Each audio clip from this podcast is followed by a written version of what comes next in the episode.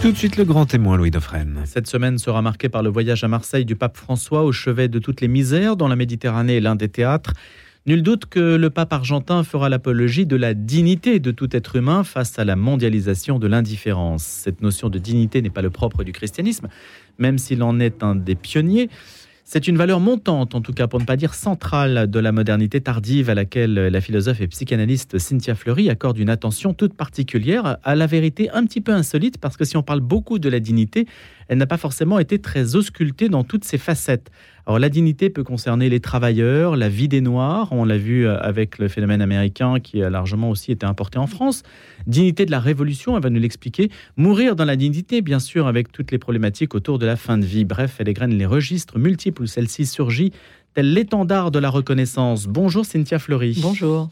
Vous êtes philosophe et psychanalyste, professeur au Conservatoire des Arts et Métiers. Vous dirigez la chaire de philosophie à l'hôpital Sainte-Anne, la clinique de la dignité. Le mot clinique, euh, c'est au sens euh, quasiment médical. Oui, c'est au sens médical. Et avant de vous répondre, euh, juste pour faire un écho effectivement à la venue du, pape François, pour rappeler que dans la date aussi, Mmh. Euh, vous avez, Son encyclique. euh, voilà, euh, et c'est assez rare parce que malgré tout, vous avez un pape qui a défendu bien évidemment l'inaliénable de la dignité humaine, mais également l'inaliénable de la dignité de chaque être. Donc fondamentalement, on a un pape qui est très très ouvert sur la dignité du vivant en règle générale et qui avait fait également une sortie assez euh, drôlatique, mais totalement juste, sur le fait que la dignité humaine ne se résumait pas aux algorithmes. Donc, euh, pour le coup, euh, voilà, on a quelqu'un qui est euh, tout à fait euh, conscient des enjeux qui sont dans la clinique de la dignité, c'est-à-dire à la fois le contexte anthropocénique à l'heure d'aujourd'hui, c'est-à-dire que la dignité humaine, la majorité des individus et notamment des nouvelles générations considèrent que précisément ils se sentent dignes parce qu'ils vont mettre en place une relation digne avec l'ensemble du vivant. Et puis bien évidemment, ils ont notamment extraordinairement peur d'être réifiés, d'être chosifiés par bien sûr les technologies, mais aussi par le monde capitalistique tel qu'on le connaît. Donc, Clinique de la dignité, ça racontait d'abord un diagnostic de ce réel-là, deux grandes peurs, je pense, qui nous traversent. Une peur d'être touché par euh, une faille systémique, et puis une peur de, mal se conduire envers euh, ceux qu'on aime ou ceux qu'on respecte. Je pense notamment, euh, parce que je l'entends euh, très souvent sur mon divan, aux enfants, entre guillemets, par rapport à leurs aînés où ils ont peur d'être dans l'obligation à un moment donné de les mettre dans un EHPAD et que cet EHPAD ne s'occupe pas correctement et pas dignement d'eux. Alors justement, vous partez d'un paradoxe, c'est-à-dire euh, cette dignité qui est une valeur montante, et le paradoxe, c'est qu'il y a des lieux de relégation où cette dignité semble disparaître, ou du moins est perçue comme telle. Oui, et puis en plus, si vous voulez, plus spécifiquement, ces lieux, c'est ça qui est terrible et c'est le paradoxe, c'est que ce sont souvent les institutions publiques. Dorénavant, ça a été dans un premier temps euh, euh, la souffrance au travail et donc le monde des entreprises qui avait été, euh, comment dire, pointé du doigt. Mais aujourd'hui, ce sont les institutions publiques qui normalement sont garantes de la validité constitutionnelle de ce principe, la dignité humaine, et qui deviennent des lieux réguliers de, de, de, de fabrique de situations indignes, d'abord parce qu'elles multiplient les modes dégradés de leur fonctionnement, mais très souvent, ça glisse vers un sentiment de dégradation de soi-même et surtout de la relation à autrui. Quelle épaisseur, Cynthia Fleury, donner à ce concept de dignité? D'où vient-il? Pourquoi euh, s'est-il tout simplement mis à, à gonfler, à prendre de l'ampleur? Et à être euh, aujourd'hui au même stade que l'égalité, la liberté et des mots comme ça Oui, vous avez raison. Le, de, quand on refait un peu l'historiographie, vous avez dit d'ailleurs que la, chrétienté a été pionnière dans cette notion, et c'est vrai. Je veux dire, euh, et d'ailleurs longtemps, euh, la notion, la conception de la dignité était euh, euh, compatible avec une société des inégalités. Alors qu'aujourd'hui, je pense qu'il ne viendrait à l'idée de personne de considérer que, tiens, lorsque l'on revendique la dignité humaine, on euh, accessoirement, on, s'accommode avec euh, l'idée que les vies euh, sont euh, d'inégale valeur. Donc, très pen- pendant longtemps, c'était un concept plutôt porté par la religion, la théologie, voire même une conception plus aristocratique avec les notions de dignitas, etc. Et puis aujourd'hui, après les Lumières, on va dire, euh, après les révolutions, les grandes révolutions politiques, une, euh, une définition fondamentalement quasi indissociable de la personne humaine. En fait, parler de dignité humaine, c'est valoriser la singularité de la personne en tant que sa propre finalité. On ne peut pas se, conduire envers autrui comme s'il était un objet, comme s'il était un moyen. C'est une finalité, nous dit Kant. Et puis, euh, bien sûr. Et même les animaux aujourd'hui. Et voilà. Et puis aujourd'hui, quelque chose qui euh, s'ouvre en, prenant en considération effectivement l'ensemble du vivant, ce qui n'était pas nécessairement le cas, là encore, dans, le monde antique. Alors, n'est-ce pas justement le reflet d'une société qui euh, marche un petit peu sur la tête dans la mesure où aujourd'hui, par exemple, il y a une exaltation de l'écologie précisément parce qu'on ne vit plus dans un monde où l'écologie est une chose naturelle, où la nature nous environne naturellement. Donc, en fait, on exalte ce que l'on ne possède plus. Oui, alors il y a comme ça qu'on crée des, vues mythiques, mais qui sont très fortes. Oui, c'est pas c'est pas c'est pas impossible, mais indépendamment du fait d'être moins en contact avec la nature, ce qui est un premier fait et ce qui existait encore euh, au, début des années 50, enfin moins, mais on va dire 70, 80. Là, ce que l'on éprouve, si vous voulez, entre euh, les années 80, 90 et aujourd'hui, c'est un manque. Donc c'est pas simplement le simple fait de ne pas voir, parce qu'on pourrait être indifférent après tout et avoir oublié. Non, les nouvelles générations, et puis sans parler du fait de, la dérégulation euh, climatique qui nous met dans un rapport à la nature compliqué, avec une euh, voilà. Euh, ce qui est ressenti, c'est que la nature, nous en avons besoin aussi pour ressentir notre moi profond et, encore une fois même notre sentiment de dignité, parce que produire de la pollution, en tout cas euh, chez certains jeunes gens, tout ce qu'on parle d'éco-anxiété, etc., ça les emmène dans une souffrance éthique. Cynthia Fleury, dites-nous les registres que vous avez étudiés où vous pointez que la dignité émerge comme euh, une valeur fondamentale. Si on parle de phénomènes euh, aux États-Unis. Voilà, vous les avez nommés brièvement, c'est-à-dire que c'est vrai que depuis les mouvements civiques, depuis ce qu'on peut appeler euh, aussi les révolutions de la personne qui ont été portées notamment par la clinique du sida, partout. En, fait, euh, comment le, concept de dignité est devenu de plus en plus gros, c'est parce qu'il a été attrapé par tous ceux qui étaient stigmatisés. Les femmes, les homosexuels, les malades, entre guillemets, c'est tous les mad pride, la fierté des malades. Euh, donc vous avez eu ça, bien évidemment, Black Lives Matter, donc jusqu'à euh, les minorités, entre guillemets, ethniques. Et tous ces, euh, tous ces pans de la société sont venus revendiquer l'égale dignité des vies, ce qui, bien évidemment, nous a densifié d'une certaine manière l'universalité de cette dignité. Donc ça, c'est un premier point, mais vous l'avez aussi comme une grande valeur européenne c'est les révolutions. Euh, hein, Maïdan, c'est une révolution dite de la dignité, mais même jusqu'en Iran, euh, jusqu'en Ukraine mhm. aujourd'hui, etc. Euh, Ukraine, pardon, et puis même, en, Iran.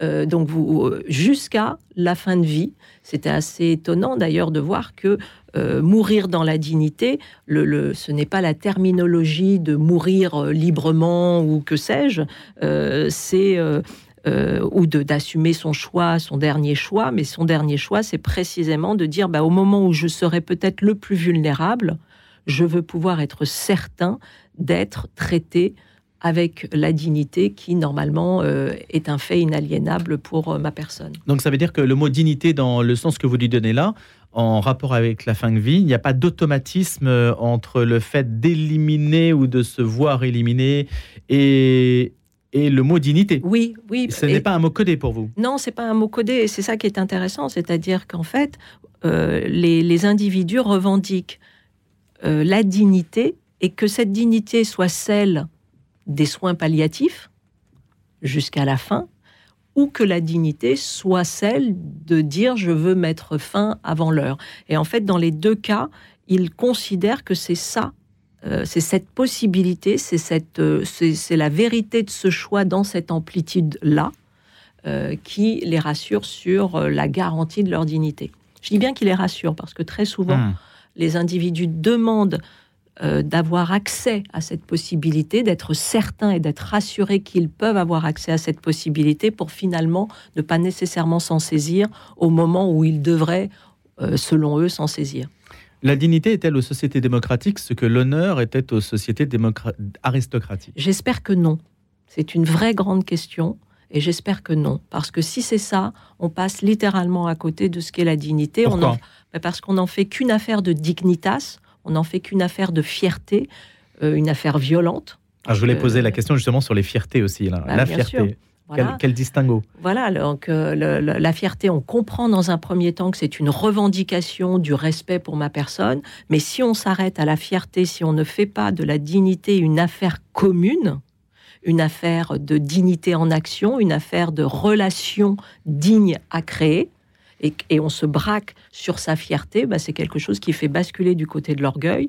L'orgueil, c'est essentiellement euh, lié à la revanche, à la violence, à la radicalisation des, des- positions, au repli, euh, à la rigidité, bref, et, à l'ordre viriliste. Donc non, euh, fondamentalement, tout l'enjeu, c'est de faire de la dignité une charge commune.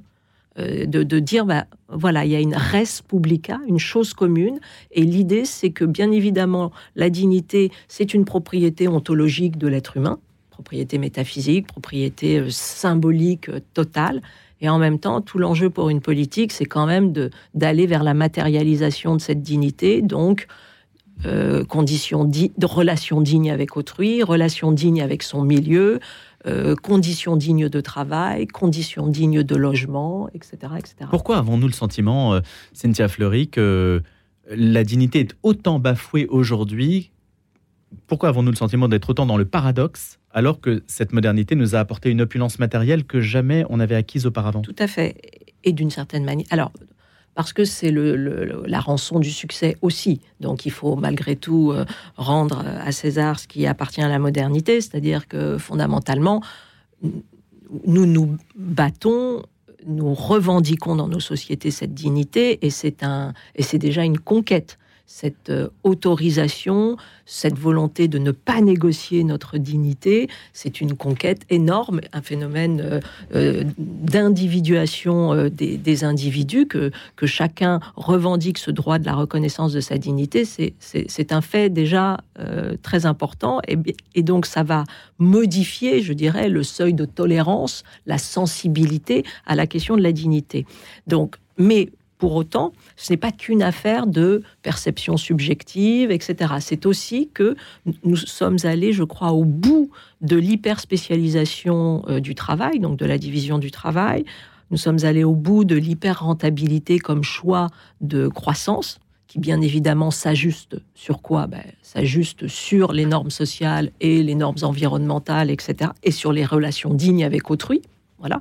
Et donc aujourd'hui, cette modernité qui est essentiellement hyper-capitalistique, très néolibérale, ben, elle produit, ça devient une fabrique systémique. Voilà. Bien malgré elle, hein.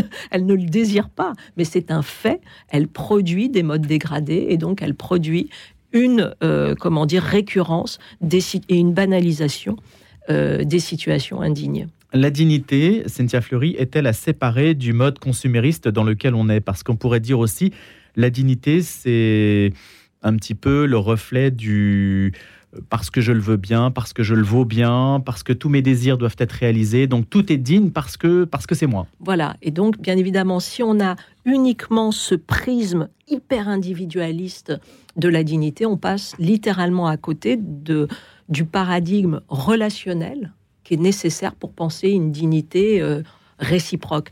Parce que si vous voulez, et je crois que là aussi, c'est qu'est-ce que la souffrance éthique? La souffrance éthique, comme elle est posée notamment chez De Jour et d'autres, la souffrance éthique, c'est le fait de revendiquer pour soi-même et pour la société, bien évidemment, une dignité, et d'être contraint, ou en tout cas de se voir faire de telle sorte que on se conduit de façon indigne. Et on voit très bien qu'il y a de la souffrance chez les sujets. Donc on voit bien que oui, euh, aujourd'hui cette fameuse sur Ça revient souvent dans les discussions que vous avez avec vos patients. ça, ça revient, et puis pas qu'avec les patients, en supervision avec les soignants, mais même avec les policiers, quand on peut les, les rencontrer, les magistrats, les enseignants. C'est-à-dire, je ne peux pas exercer mon métier dignement. C'est une phrase qui revient, mais sans cesse, sans cesse, sans cesse. Donc ça, si vous voulez, il faut l'entendre, et il faut entendre qu'aujourd'hui, si éventuellement, euh, bon, euh, euh, voilà, avant on était plus insensible sur cette question, aujourd'hui on est terriblement sensible sur cette question, et au contraire, ça peut être un levier. En tout cas, moi, je défends que ça doit être un levier de transformation de nos sociétés. Je vous pose une question corporate. Ah, sans, fondement, sans fondement divin, la dignité est-elle livrée à l'arbitraire des définitions? Autrement dit, si on n'a pas de père au-dessus de soi qui crée en fait ce ciment, le ciment de la mosaïque humaine, sur quoi fonder la dignité? Après tout, sans Dieu, tout est permis, je peux éliminer mon prochain. Et tout devient fluctuant, arbitraire. Oui, c'est ce que disait euh, Dostoïevski et d'autres. Mais hmm. en l'occurrence, si vous voulez, euh, non, parce que euh, la, la, euh, ce qu'il faut comprendre, c'est que la sacralité, d'une certaine manière, la sacralité, et, pas que la sacralité, le fait de fonder à un moment donné une parole. Euh, dans euh, la modernité, et notamment dans la démocratie, nous avons construit des protocoles, alors qui ne sont pas divins, mais qui sont humains, et que malgré tout nous respectons, nous respectons par, euh, non pas le, nom du Père divin, mais le nom de la loi, par exemple. Euh, nous avons produit des régimes de véridiction. Mais la loi, c'est personne. C'est pas un être. C'est pas une relation.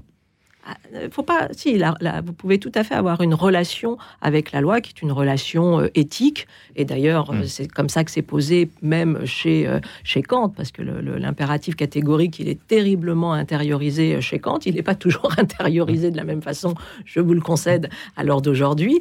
Mais le lien qui nous unit, le lien à la fraternité, etc., la fraternité n'est pas nécessairement un enfant aujourd'hui de la relation à Dieu. Elle peut être aussi quelque chose qui se situe dans une horizontalité au sens où il y a une appartenance euh, générique à l'ordre humain. Donc, si vous voulez, le, dogme euh, chrétien n'a pas le monopole d'une, d'un, on va dire, d'un caractère transcendantal. Alors, peut-être d'une transcendance, mais pas d'un caractère transcendantal au sens kantien du terme. Quand vous parlez, Cynthia Fleury, de devenir indigne de nos sociétés, Qu'est-ce que ça veut dire? C'est-à-dire que le politique euh, est condamné à l'impuissance? Non, le politique, il n'est pas du tout condamné à la puissance, euh, ça c'est certain, et je dirais même que demain, de, revendiquer une clinique de la dignité, une politique de la dignité, c'est nécessairement de repolitiser quantité de choses. En revanche, il faut comprendre et sans doute avoir une vision plus incarnée euh, moins technocratique de ce qu'est la politique. Euh, dans la clinique de la dignité, je, défends par exemple que euh, nos principes, la défense de nos principes et de la dignité, pour reprendre le thème du jour, c'est d'impliquer aussi plus régulièrement nos corps nos corps dans la conduite de nos actions. Alors ça veut dire quoi? Ça veut dire que par exemple, nous avons un métier commun, nous les citoyens, c'est d'être citoyens, et nous avons dans ce métier de citoyen un prendre soin, un prendre soin commun. Et que donc, par exemple, demain, nous pourrions tout à fait de nouveau euh, assumer un peu plus communément, c'est-à-dire ensemble, le fardeau dit du sale boulot. Euh, c'est-à-dire de pas, si vous voulez, euh, euh, que faire porter, et notamment très souvent par les plus vulnérables d'entre nous, la charge de notre société et la charge de notre dignité. Ça veut dire l'attention au prochain, en fait. L'attention au prochain, mais ça peut être l'attention à son milieu, l'entretien mmh. des villes. Euh, Responsabiliser, donc. Voilà, c'est-à-dire impliquer nos corps, c'est-à-dire pas simplement être là à dire bah, on défend les grands principes, et puis c'est merveilleux, et puis on s'arrêtera à l'ordre du discours, mais faire un pas de plus, les bénévoles le font tous les jours. Mais les bénévoles, si vous voulez, c'est 20% de la population. Donc euh, un peu plus, bon, voilà. Donc là, l'enjeu, c'est de dire, mais peut-être que la liberté des modernes, pour justement que cette dignité soit pas simplement un grand principe, mais un peu désincarné, hein, bah, allons-y, allons sur le terrain et euh, participons. Allez, 5% de notre temps, ça ne viendra pas euh, transformer la société des individus euh, vers un monde collectiviste, mais en revanche, ça viendra, je pense, redéployer la société des individus que nous sommes vers un principe d'individuation digne de ce nom et pas une folie de l'individualisme. Les auteurs que vous citez, Cynthia Fleury, je pense à Irving Goffman, Franz Fanon, etc., est-ce qu'il y a toute une école en fait qui a fait émerger cette notion au fil du temps? euh, l'étude des études sociologiques dans des milieux clos, par exemple, hein, pour Goffman, pour les prisons, notamment. Est-ce que tout ça, ça a amené à, cette réflexion? Oui, parce que si vous voulez, euh, alors Goffman, c'était très clairement aussi les, hôpitaux psychiatriques, c'est-à-dire que vraiment, euh, dans Asile, c'est un texte assez déterminant. Pour, il parle de l'institution totale voire totalitaire, mais l'institution totale qui était à l'époque les, les services psychiatriques et qui était fondamentalement des lieux de privation de dignité. Et il parle même de profanation de la personnalité de l'individu, etc. Et aujourd'hui, on voit très bien qu'effectivement, hélas, hélas, les prisons sont souvent plus des lieux de, privation de dignité que de privation de liberté. C'est-à-dire que c'est, le, on a un sentiment comme ça de, de, oui, de, d'atteinte. Hmm. Mais ça veut dire que ces chercheurs n'ont pas fait progresser le politique. Alors, Bien évidemment qu'ils le font progresser dans la mesure où, encore une fois, euh, c'est une, euh, mais c'est une bataille au long cours. C'est-à-dire que nous, aujourd'hui, qu'il y ait d'autant plus de lieux aujourd'hui qui défendent la dignité, c'est un fait, heureusement d'ailleurs. Euh, que malgré tout, sur des effets d'échelle, on soit encore pris au piège d'une massification qui passe à côté de cet enjeu-là, c'est aussi une réalité. Donc, c'est le politique, il a, je dirais, l'enjeu du nombre aussi, indépendamment de l'enjeu du diagnostic mais on a l'impression qu'il y a un peu deux institutions aujourd'hui qui font un peu défaut. Le politique, si je mets l'Église aussi dans les institutions et sa perte d'influence, ça laisse les individus un petit peu orphelins quand même face aux enjeux de leur propre vie. Il y a un défaut d'encadrement. De... C'était très rassurant les encadrements collectifs autrefois. Oui, les, encadrements collectifs étaient terriblement rassurants, euh, sans doute. Ils étaient aussi euh, oppressants, certes, mais peut-être rassurants aussi. Euh, voilà, ils étaient il n'y a plus personne pour vous dire comment agir. Alors, il n'y a plus personne pour vous dire comment agir. Euh, oui et non. Euh, parce qu'il y a des nouveaux types de compagnonnage. Il y a toujours euh, normalement un rôle, même si parfois il y a une crise de la parentalité, mais normalement il y a des rôles qui sont ceux des parents. Et puis tout au long de notre vie, et moi j'en suis un exemple euh, malgré moi. Euh, il y a des grandes figures. Alors, je sais que l'autorité est en crise, mais il y a des grandes figures, si vous voulez, que vous allez rencontrer dans votre vie, notamment celle des enseignants, des médecins, avec laquelle vous allez procéder à un certain type de transfert.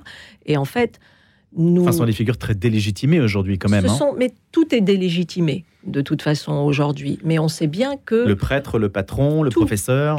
C'est la crise d'épée. Voilà, mais le, mais le fait est, si vous voulez, qu'un processus de subjectivation, donc de construction d'un sujet, n'est que intersubjectif. Donc, tous ceux qui pensent qu'ils vont se construire tout seuls vont se prendre un mur et euh, vont être dans l'incapacité. D'abord, ils vont ressentir un vide euh, sidéral. Hein, c'est déjà le cas à l'heure d'aujourd'hui. Et donc, c'est par, au contraire, nos affinités électives et par euh, la démultiplication de nos loyautés. Et parfois, c'est pas si simple de porter différentes loyautés ensemble, mais c'est tout ce que, toute la complexité d'une vie, c'est d'essayer de d'harmoniser ces loyautés, et c'est ça qui fait un être humain. Merci beaucoup Cynthia Fleury. La clinique de la dignité aux éditions du Seuil. Cynthia Fleury, philosophe et psychanalyste. Une dernière question et une réponse rapide. Si on devait donner une suite à cette enquête, quelle serait sa matérialité? Ah ben sa matérialité, moi je milite depuis quand même beaucoup d'années pour la création de temps citoyens donc de temps financé par les organisations, les administrations, pour que ce temps soit dédié effectivement à une charge commune. Merci Cynthia Fleury.